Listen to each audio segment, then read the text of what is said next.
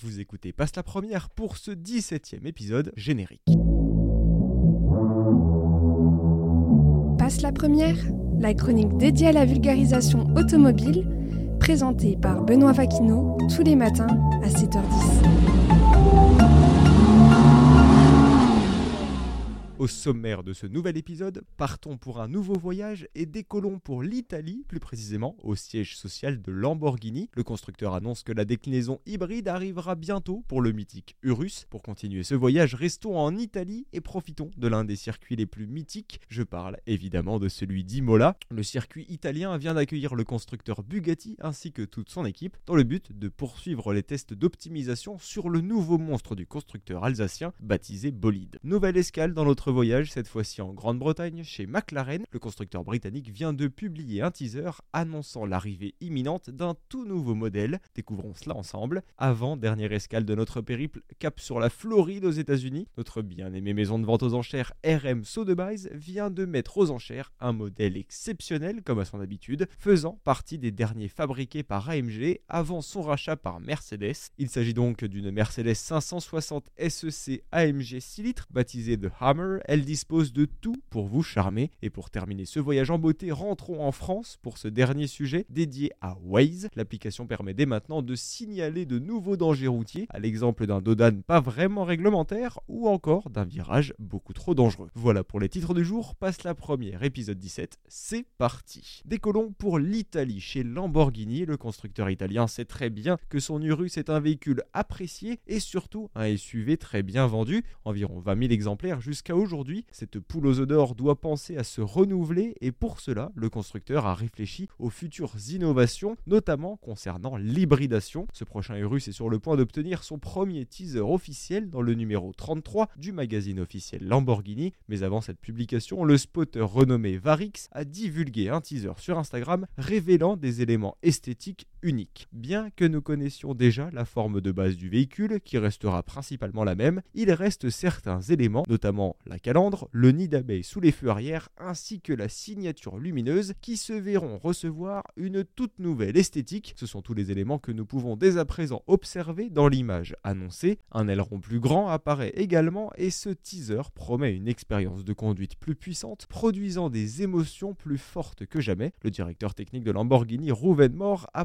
promis que Lamborghini n'utiliserait pas l'arrivée de l'électrique pour réduire la taille des moteurs et il semble pour l'instant tenir parole. Alors dans ce cas, peut-on rêver d'un V12 électrifié pour ce futur russe? Aucune idée, mais c'est ce que j'appelle une nouvelle affaire à suivre du côté de Lamborghini. Retour en France, et cette fois chez Bugatti, le constructeur alsacien continue de poursuivre les tests de sa nouvelle hypercar dédiée à la piste, baptisée Bugatti Bolide. Elle est motorisée par un W16 de 8 litres de cylindrée quadri-turbo, développant la bagatelle de 1600 chevaux. La majorité des tests étaient dédiés à la mise au point du système de freinage conçu par Brembo pour les effectuer comme il se doit, l'hypercar a été emmenée elle aussi pour un petit voyage, direction le mythique circuit italien d'Imola. La Bugatti Bolide ne cesse de faire rêver aussi bien les plus jeunes que les plus âgés. Depuis ses premières apparitions, elle terrorise, en partie due à sa fiche technique complètement hors du commun. Le but de cette Bugatti, atomiser les chronos, peu importe le circuit, mais pour y parvenir, Brembo a été convié dans l'aventure. Le célèbre manufacturier a dû concevoir et aujourd'hui mettre au point tout le système de freinage crucial pour ce véhicule, et c'est chose faite. L'entreprise a même déclaré qu'il s'agissait du système le plus perfectionné et impressionnant qu'elle ait jamais eu à faire. En même temps, lorsqu'on voit le véhicule pour lequel ce système est destiné, on comprend.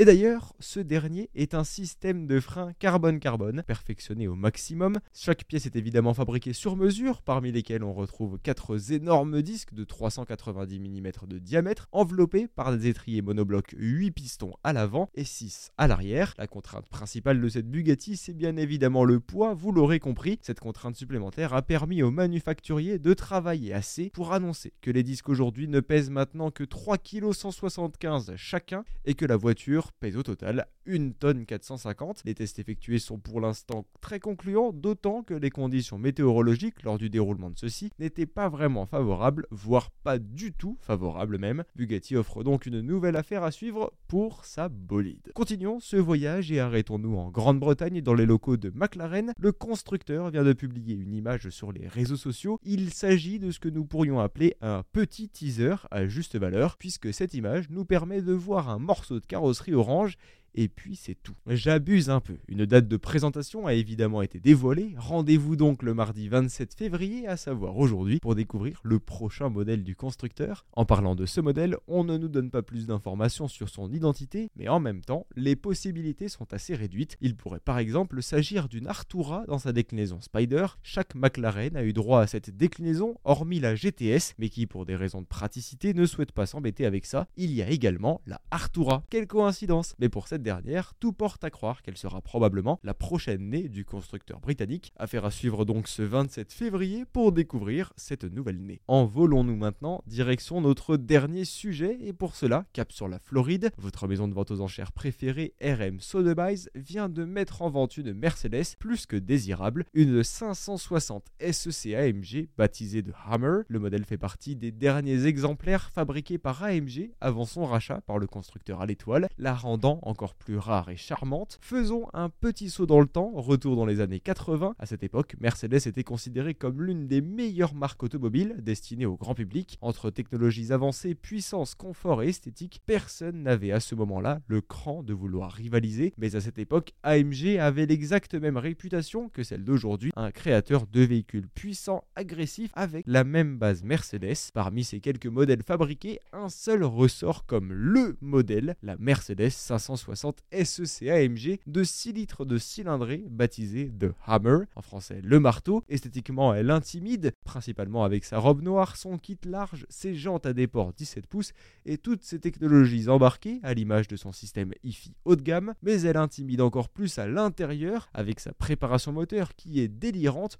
On sent que toute cette culture avait le vent en poupe durant les années 80. Vous me demanderez, et à raison, comment ce modèle a gagné son surnom The Hammer, le marteau Et eh bien simplement grâce à l'agressivité hallucinante de son kit très large, aussi appelé White Body en anglais. Cet exemplaire mis en vente est sorti des usines allemandes en 1990. En 2014, elle traverse l'Atlantique direction l'Ontario au Canada avant de terminer son périple aux États-Unis, précisément en Floride. Pour les puristes, le modèle affiche au compteur 62 000 km, preuve que ce bijou a terrorisé quelques péages sur sa route. Terminons maintenant avec la partie mécanique. Mercedes cherchait à enterrer toute concurrence et il semble que ce soit réussi. Le sommet de la gamme était motorisé par un V8 de 5 litres 6 de cylindrée, développant plus de 300 chevaux et 455 Nm de couple, déjà radical pour l'époque, mais vous pensez vraiment qu'AMG s'est arrêté là sans rien faire? Non, ce n'était pas suffisant pour le préparateur qui retravaillera ce M117.9 en profondeur, permettant dans un premier temps de faire passer la cylindrée de 5 litres 6 à 6 litres, puis dans un second temps, un rajout de cavalerie s'opérera, faisant grimper la puissance à 300 85 chevaux, couplé à une boîte automatique 4 rapports, presque 400 chevaux en 1990, c'est hallucinant, surtout qu'à ce moment-là, vous disposiez d'une berline capable de bloquer son compteur à 300 km/h, le tout dignement installé sur la voie de gauche de l'autobahn. Ce célèbre modèle a été fabriqué en 25 exemplaires seulement, et cet exemplaire est immaculé, avec un état de conservation des pièces plus qu'excellent, offrant une estimation très élevée par RM Sotheby's. Vous souhaitiez devenir le prochain Ghost Rider, la future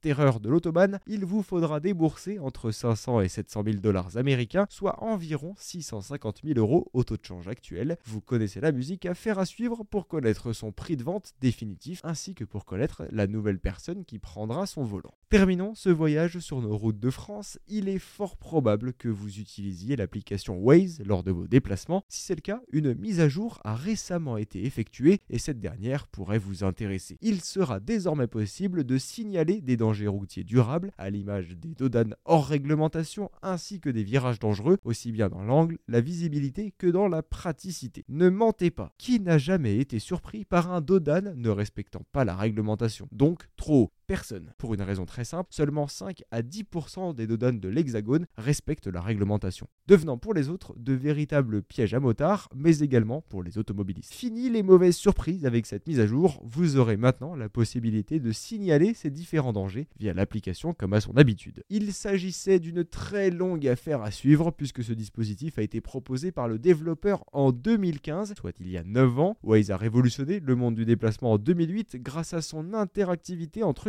offrant une gestion de trafic en temps réel. Il s'agit donc encore d'une nouvelle affaire à suivre, n'hésitez pas à essayer si vous disposez d'un Dodan un peu trop haut à proximité de chez vous, je ne m'inquiète pas pour ça. Quant à nous, c'est déjà la fin de cet épisode de Passe la Première, j'espère qu'il vous aura plu, on se retrouve évidemment demain à 7h10 pour un nouvel épisode de votre chronique automobile préférée. En attendant, faites toujours attention sur les routes et passez une excellente journée. Je vous rappelle également que vous avez toujours la possibilité, en attendant, d'écouter ou de réécouter les épisodes précédents de Passe la Première sur Spotify, Deezer et Apple Podcast.